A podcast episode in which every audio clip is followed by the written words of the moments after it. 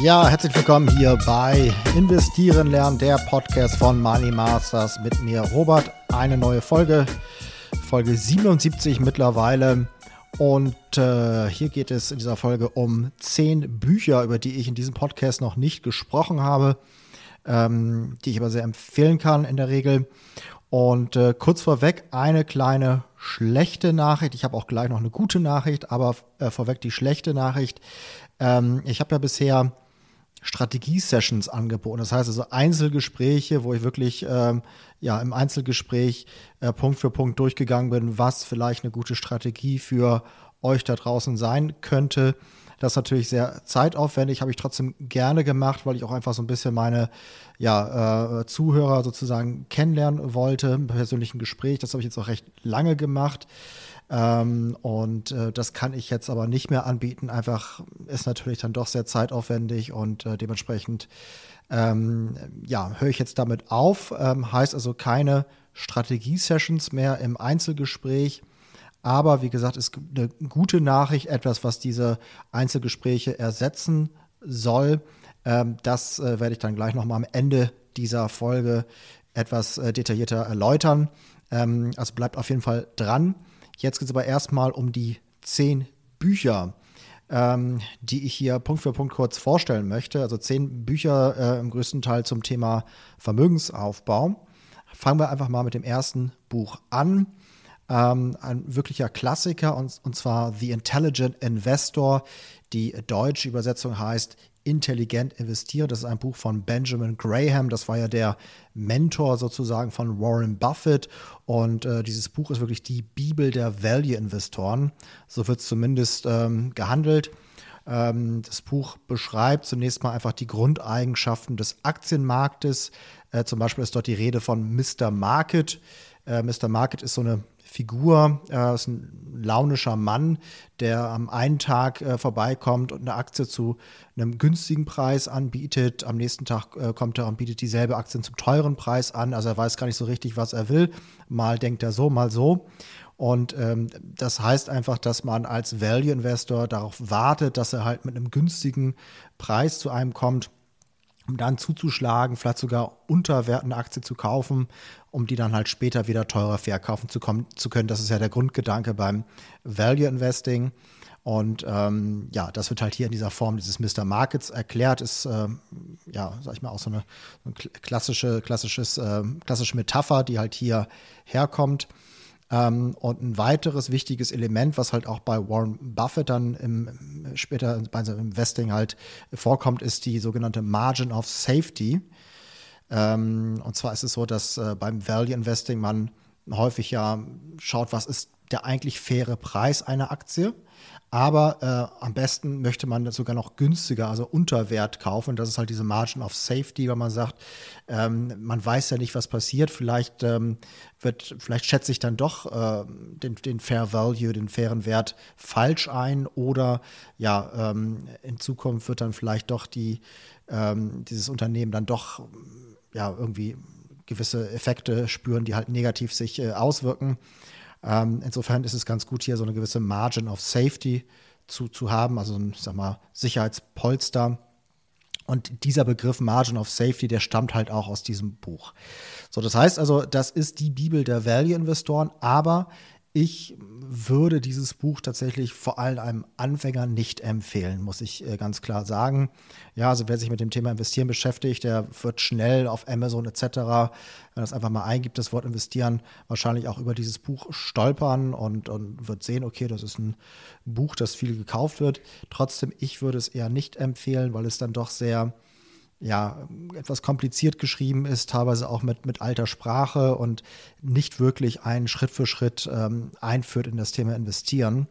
Und man liest es und denkt sich, hm, okay, jetzt habe ich es gelesen, aber so richtig viel schlauer bin ich da nicht so ist es mir zumindest ergangen und ich finde halt, oder ich habe hab gehört, dass das anderen Leuten auch so ergangen ist. Dementsprechend, also wenn man jetzt wirklich dieses Thema Value Investing für sich entdecken möchte, dann gibt es da bessere Bücher für den Anfänger. Zum Beispiel, das ist auch das Buch Nummer zwei, was ich jetzt hier vorstellen möchte, The New Buffettology. Da habe ich jetzt keine deutsche Übersetzung gefunden. Das ist ein Buch von Mary Buffett. Das ist eine Ex-Schwiegertochter von Warren Buffett. Also die war jahrelang mit einem Sohn von ihm verheiratet und ähm, ja, ich denke mal, der Name, den hat sie dann behalten, weil er sich wahrscheinlich ganz gut verkauft. Ähm, sie es gibt auch äh, deutsche Bücher von ihr, ähm, habe ich zumindest auf Amazon gefunden. Aber ähm, dieses Buch, da bin ich mir jetzt nicht ganz sicher, ob es da überhaupt eine deutsche Übersetzung von gibt. Wenn, dann heißt die anders also, oder so anders, dass ich es jetzt nicht ähm, identifizieren konnte. Aber dieses Buch, The New Buffetology, das ist das, was ich von ihr gelesen habe und das fand ich sehr gut, ähm, weil es einfach und verständlich geschrieben ist. Ähm, zum Beispiel wird hier erklärt, welche Unternehmen Warren Buffett liebt, also in was für Unternehmen er gerne investiert, welche Eigenschaften diese haben müssen. Ähm, es gibt auch in diesem Buch die Checkliste von Warren Buffett, zumindest behauptet sie, dass das die Checkliste von ihm wäre. Das heißt also, welche ähm, Checkliste geht er durch, bevor er ein Investment tätigt. Ähm, dann gibt es hier auch zum Beispiel mathematische Formeln, die er zur Unternehmensbewertung verwendet. Ähm, also einiges, ähm, was dann doch wirklich ein bisschen ja, praxistauglicher ist, als es bei The Intelligent Investor der Fall ist. Nächste Buch, das Buch Nummer drei hier auf meiner Liste, heißt The Star Principle von äh, Richard Koch. Ähm, Richard Koch ist ein ehemaliger Mitarbeiter von BCG, also Boston Consulting Group, ist ja eine berühmte Strategieberatung. Ähm, und ähm, wer BWL studiert hat, der hat vielleicht auch mal was von der äh, BCG Matrix, also Boston Consulting Group Matrix gehört. Ähm, und zwar ist es so, dass man ja, so eine Matrix hat mit einer Y- und einer X-Achse. Auf der Y-Achse ist äh, Marktwachstumsrate äh, eingetragen und auf der X-Achse das relative oder der relative Marktanteil. Das heißt also, wir haben jetzt hier vier Quadranten Unten links sind die sogenannten Lame Dogs, also die lahmen Hunde. Das heißt also Unternehmen, die nicht, äh, also keinen großen Markteinteil haben, aber auch nicht groß oder stark wachsen. Das ist natürlich ähm, ja beides dann eher negativ. Ähm, unten rechts haben wir die so, sogenannten Cash Cows. Das heißt also Aktien oder Unternehmen besser gesagt, die halt schon einen großen Markteinteil haben, aber nicht mehr so stark wachsen ähm, sind trotzdem gut, weil sie, wie der Name schon sagt, äh, stetig Cash reinbringen, aber sie wachsen halt nicht weiter. Dann haben wir oben links die sogenannten Question Marks, die Fragezeichen. Das heißt also, die ähm, haben noch einen kleinen Marktanteil, wachsen aber stark, also aus denen könnte was werden. Und oben rechts haben wir die Stars, also die Sterne, heißt also ähm, Aktien, die oder Unternehmen, die ähm, bereits einen großen Marktanteil haben, aber weiter stark wachsen. Ähm, Beispiele aus den letzten Jahren für Stars sind äh, zum Beispiel Facebook, Google, Amazon. Ja, also ähm, Aktien, äh, die ähm, oder Unternehmen, die bereits einen großen Marktanteil haben, aber trotzdem einfach in einer Marktnische sind, die an sich stark wächst und äh, sie dann halt natürlich auch weiter stark wachsen können. Also sind dementsprechend äh, Leaders in a High Growth Market. Das ist quasi die äh, Definition von Stars. Und ähm, solche Top-Firmen sind natürlich dann auch sehr, sehr attraktiv für Investments. Ja, also wenn ich jetzt vor ein paar Jahren in Amazon investiert hätte, wäre es sicherlich eine gute Idee gewesen, eine gute Rendite. Ähm, aber auch zum Beispiel ähm, als Arbeitgeber sind solche Stars sehr, sehr attraktiv. Also da kann man schnell Karriere machen. Das macht sich auch gut im, im Werdegang, wenn man bei solchen Firmen war. Also wenn man vielleicht frühzeitig ähm, erkennt, dass das ein, ein Star-Unternehmen ist oder dass hier gerade ein Star-Unternehmen entsteht, ähm, dann ist das sicherlich ein guter äh, Zeitpunkt, da entweder da halt rein zu investieren oder auch für dieses Unternehmen zu arbeiten. Genauso natürlich auch, äh, wenn man aus der Perspektive des Unternehmers drauf schaut und man möchte jetzt ein Unternehmen gründen, dann äh, sollte man sich überlegen, welche Eigenschaften muss ein Unternehmen haben, um idealerweise halt auch zum Star zu werden. Ähm, also ne, man möchte natürlich dann idealerweise auch so einen Star bauen sozusagen. Also das Buch hilft Stars frühzeitig zu erkennen bzw. selbst zu kreieren. Dementsprechend ähm, kann ich das Buch empfehlen. Das vierte Buch hier auf meiner Liste heißt Reminiscences of a Stock Operator. Die deutsche Übersetzung heißt Das Spiel der Spiele von Edwin Lefebvre. Und so wie ich vorhin gesagt habe bei ähm, The Intelligent Investor, dass es die Bibel der Value Investoren ist, so ist dieses Buch die Bibel der Trader. Ja, und äh, das Buch ist aus der Ich-Perspektive geschrieben. Es beschreibt aber äh, die Trading-Karriere der Wall Street-Legende Jesse Livermore. Ja, also es, Jesse Livermore hat das Buch nicht geschrieben, sondern Edwin Lefebvre, so sagt man zumindest. Ähm, es ist ein bisschen merkwürdig, dass Edwin Lefebvre den Jesse Livermore anscheinend sehr, sehr gut kennt. Also entweder hat er sich da sehr viel zugedichtet oder ähm, vielleicht kannten die sich untereinander, ganz genau weiß ich es nicht. Vielleicht ist es auch einfach ein äh, Vielleicht hat auch Jesse Livermore das selbst geschrieben, aber hat es dann halt äh, ja, unter dem Namen Edwin Lefebvre rausgegeben, man, man weiß es nicht. Ähm, auf jeden Fall ähm, war, war, war, Jesse Livermore ein erfolgreicher Trader der 20er und 30er Jahre des letzten Jahrhunderts. Und viele Zitate aus diesem Buch sind zu klassischen Börsenweisheiten geworden. Zum Beispiel The Trend is your friend oder auch Money is made by sitting, not trading. Ähm, oder hier auf Deutsch übersetzt, eine der hilfreichsten Sachen, die man lernen kann, ist aufzugeben, zu versuchen, das letzte oder das erste Achtel zu bekommen. Dieses sind die zwei teuersten Achtel der Welt.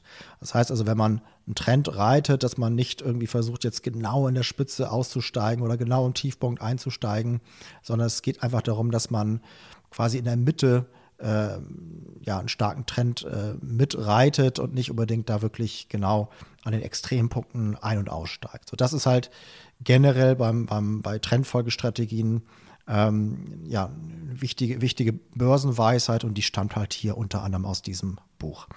Das fünfte Buch, was ich hier vorstellen möchte, ist äh, ähm, folgendes und zwar ähm, genauso wie ich vorhin gesagt habe, dass bei äh, Intelligent Investor das zwar die Bibel der Value Investoren ist, ich es aber nicht empfehlen würde, so würde ich auch ähnlich äh, denken hier bei dem eben genannten Buch Reminiscence of a Stock Operator. Denn ähm, es ist zwar ein Klassiker und wenn man Trader ist, sollte man es wahrscheinlich irgendwann mal in seinem Leben gelesen haben. Aber wirklich für den Anfang weiß ich nicht, ob das so die beste Einführung ist. Da gibt es, glaube ich, äh, andere Bücher. Ähm, ich hatte ja schon ähm, mal den Podcast hier von Stan Weinstein, Secrets for Profiting in Bull, Bear, Bull and Bear Markets gesprochen. Das ist auch immer noch das Buch, was ich als erstes empfehlen würde. Äh, es gibt es nur auf Englisch, nicht auf Deutsch. Aber ähm, das würde ich so dem Anfänger empfehlen. Aber wie gesagt, darüber habe ich schon gesprochen. Dementsprechend jetzt hier ein anderes Buch im Bereich Trading, was auch zu empfehlen ist. Und zwar heißt es uh, Technical Analysis Using Multiple Timeframes von Brian Shannon. Äh, zum Inhalt des Buches. Ja, es geht hier um Trendfolgestrategien, egal auf welcher Zeitebene, also Daytrading, Swing Trading, Position Trading und so weiter. Ähm, und man merkt auch, äh, dass Brian Shannon das Buch von Stan Weinstein gelesen hat, denn hier kommen zum Beispiel auch ähm, die vier Stages vor. Also bei Stan Weinstein ist es ja so, dass er von äh, diesen vier Phasen spricht. Eine Aktie ist entweder in der Phase 1, wo sie halt unten sich seitwärts bewegt, also in einer langen Base ist, dann Phase 2, wo sie steigt, Phase 3, wo sie oben sich seitwärts bewegt und Phase 4, wo sie wieder fällt. Und ähm, ja, nach Stan Weinstein sollte man quasi idealerweise dann einsteigen, wenn eine Aktie sich von Phase 1 in Phase 2 äh, bewegt, um dann halt langfristig den Trend mitreiten zu können. Das ist eher so ein Position Trade. Ähm, und diese vier Phasen vier Stages, die kommen halt auch in diesem Buch vor. Äh, sie kommen auch zum Beispiel bei äh, Mark Minervini vor, aber es geht in der Regel auf äh, Stan Weinstein zurück. Ähm, aber äh, in diesem Buch hier von Brian Shannon gibt es auch durchaus ja, neue Konzepte, zum Beispiel ähm, die Wassermethode. Also ich nenne sie die Wassermethode, in seinem Buch ist sie, glaube ich, nicht so genannt worden, aber grundsätzlich kann man sich das vorstellen. Ähm, es gibt einmal die Gezeiten, also Ebbe und Flut, dann besteht das Meer ja aus einzelnen Wellen und jede Welle vielleicht nochmal aus Kräuselungen. Und das ähm, Ideale beim, beim Trading ist, dass man quasi alle drei Ebenen ähm, ja, auf in eine Richtung weisen lässt. Ja, das heißt also, äh, wenn ich von den Gezeiten spreche, dass ich vielleicht eher in einem Bullenmarkt bin, also dass äh, generell der Markt insgesamt steigt, ähm, dann die Welle Heißt also, dass vielleicht, äh, wenn ich jetzt ein Swing Trader bin, ähm, vielleicht auf Tagesebene die Aktie gerade ja, sich, sich positiv verhält und die Kräuselung, wo ich dann vielleicht intraday, also vielleicht auf einen Stundenchart nochmal schaue, äh, ist das gerade ein guter Einstiegsmoment etc. Also dass man wirklich auf verschiedenen Zeitebenen äh, das äh, Ganze betrachtet. Deswegen heißt ja auch die äh, oder ist ja auch der Titel dieses Buches, ähm, Technical Analysis Using Multiple Time Frames, also verschiedene Zeitebenen. Und das gilt, egal ob man jetzt Daytrader, Swing Trader, Position Trader ist, äh, man hat quasi in der Mitte, also das, was ich jetzt hier mit Welle beschrieben habe, immer so seine Hauptzeitebene, dann hat man eine darüber, das ist der übergeordnete Trend und eine halt darunter nochmal so zum Feintunen. Und das Interessante ist, dass es halt immer so ein bisschen der Faktor 10 ist, nicht exakt Faktor 10, aber was wir vorstellen, zum Beispiel ähm, ein, äh, wenn jetzt äh, der Tag sozusagen meine Hauptzeitebene ist, ähm, dann ist äh, ein Tag mal fünf, ist äh, ja fünf Tage. Das ist eine Trading-Woche. Also eine Trading-Woche besteht aus fünf Tagen. Ähm, und wenn ich jetzt einen Tag wiederum durch fünf teile, äh, dann komme ich ungefähr dahin, also, also ein Trading-Tag besteht nicht aus fünf Stunden, aber aus sechseinhalb, das ist relativ nah an fünf. Und so kann man sagen, dass es ungefähr Pi mal Daumen immer der Faktor fünf ist. Ähm, ja, wenn ich jetzt ein Daytrader bin, dann ist, ist es genauso, nur dass halt meine Hauptzeit mir dann vielleicht, ich sag mal, die Stunde ist, etc. Also das kann man halt immer durch fünf teilen. Ähm, ein weiteres Buch, äh, was auch im Bereich Trading sich bewegt und was, äh, zu, was interessanterweise halt auch diese Wassermethode, so nenne ich sie zumindest, und ich glaube, ich habe das äh, halt auch aus diesem zweiten Buch, weil da ähm, auch, mit, also auch von Wasser gesprochen wird. Äh, und zwar handelt es sich um das Buch The New Trading for a Living von Alexander Elder. Ähm, wie gesagt, da kommt halt auch diese Wassermethode vor mit den drei verschiedenen Ebenen. Aber es gibt noch weitere interessante Konzepte, zum Beispiel im Bereich Risikomanagement. Äh, da spricht er von zwei Regeln, einmal die 2%-Regel und die 6%-Regel. Die 2%-Regel ist relativ verbreitet und bekannt. Ähm, und zwar besagt die einfach, dass man nie mehr als 2% seines Gesamtkapitals bei einem Trade riskieren darf. Ähm, gerne natürlich auch weniger, aber halt nie mehr als 2%. Wie gesagt, das ist eine relativ verbreitete Regel. Aber die zweite Regel, die habe ich jetzt hier zumindest in diesem Buch äh, zum ersten Mal ähm, gefunden, und zwar die 6%-Regel, die besagt, dass man während eines Monats nie mehr als 6% seines Kapitals sozusagen riskieren darf. Und da kombiniert er einmal den also er schaut sich den Gewinn und Verlust auf den Monat an und addiert dazu sozusagen das offene Risiko. Also wenn ich jetzt noch irgendwo Trades offen habe, dann kann ich ja errechnen, wie viel ich pro Trade maximal äh, riskiere. Und wenn man das dann zusammen addiert, dann darf das halt nicht mehr als 6% ergeben. Ja, und er vergleicht das so ein bisschen mit ähm, einem Hai und Piranhas. Also die 2%-Regel ist der Hai, das heißt, dass man ähm, sich davor schützt, nicht mit einem großen Biss getötet zu werden. Und ähm, die Piranhas, ähm, die können ja mit ganz vielen kleinen Bissen eintöten. Und so ist es halt bei der 6%-Regel, dass man jetzt nicht zwar von einem Trade irgendwie ähm, ja, getötet wird, sozusagen, sondern äh, dass es halt ganz viele Trades sind, die halt aufsummiert dann schmerzhaft sein können und dementsprechend, um da so ein gewisses Sicherheitsnetz zu haben, ähm, ähm, hat er diese 6%-Regel. Das fand ich äh, sehr interessant und macht für mich auch auf jeden Fall auch Sinn. Nächstes Buch, ähm, jetzt kommen wir mal zu einem anderen Thema, also nicht mehr Trading wie jetzt die letzten äh, drei Bücher. Ähm, und zwar geht es da so ein bisschen allgemeiner um Finanzen.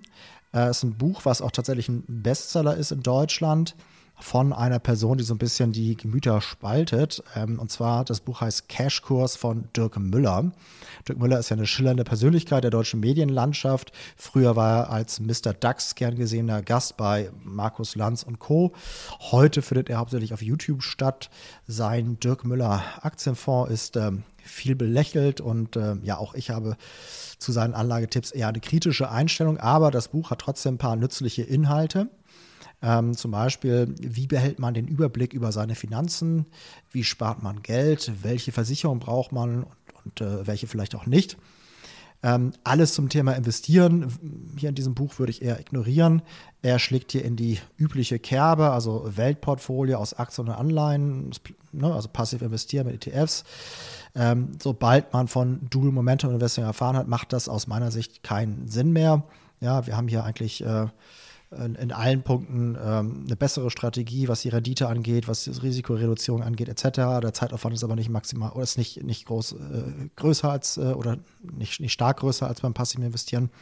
Aber da haut er halt in diese Kerbe. Das Buch ist aber auch, muss man dazu sagen, ähm, schon, schon ein bisschen älter. Ich glaube, so zehn Jahre alt ungefähr. Insofern, ähm, da gab es ja auch Dual Momentum Investing noch gar nicht. Also insofern ähm, für die genannten Themen generell zum, zum, zum äh, zu Finanzen ist das Buch durchaus lesenswert. Nächstes Buch, ähm, Buch Nummer 8 heißt Wer hat den Ball? Der Autor ist Thomas Fritsche. Ähm, ja, hier geht es um Personalführung. Ich habe hab mehrere Bücher zum, zum Thema Personalführung gelesen. Ähm, dieses hier hat mir am besten gefallen. Äh, Im Kern geht es darum, den Mitarbeitern, also wenn ich jetzt jemand bin, der Personalverantwortung hat, den Mitarbeiter im Gespräch äh, ähm, da, dazu bringt, äh, das jeweilige Problem selbst zu lösen. Ja, also so fördert man die optimale Zufriedenheit und die Motivation der Mitarbeiter, wenn er das Gefühl hat, okay, es wurde jetzt nicht von oben mir aufgedrückt, sondern ich bin selber drauf gekommen sozusagen. Ja, also insofern, wer hat den Ball von Thomas Fritsche hier zu diesem Thema recht äh, empfehlenswert. Buch Nummer 9 auf Englisch im Original Getting Things Done, die deutsche Übersetzung Wie ich die Dinge geregelt kriege. Der Autor ist David Allen. Und ähm, zum Inhalt des Buches, hier geht es um Time Management und stresslose Produktivität. Ähm, da gibt es einige Tipps zu diesen äh, Themen, zum Beispiel die Zwei-Minuten-Regel, ähm, die besagt, dass man alles, was weniger als zwei Minuten dauert, sofort machen sollte. Ja, weil wenn ich jetzt irgendwie eine großartige To-Do-Liste erstelle und da ganz viele Dinge drin habe, die vielleicht irgendwie nur zwei Minuten dauern, dann dauert die Erstellung der To-Do-Liste vielleicht länger als äh, die Sachen selbst zu tun. Ähm, also insofern, wenn ich jetzt irgendwie, wenn da irgendwas aufploppt und äh, das dauert weniger als zwei Minuten, anstatt da jetzt irgendwie sich zu überlegen, hm, wann könnte ich das dann machen, mach es sofort, dann hast du es ne, vom Tisch und ähm, für alles andere, was länger als zwei Minuten dauert, da macht es durchaus Sinn, sich im Kalender vielleicht ein Zeitfenster zu blocken, etc.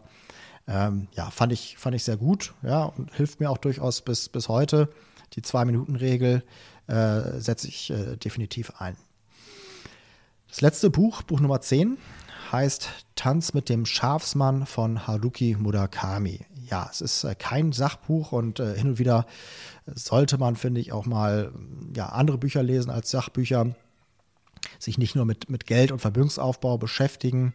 Äh, warum gerade dieses Buch, äh, Tanz mit dem Schafsmann, steht für alle Bücher von Haruki Murakami.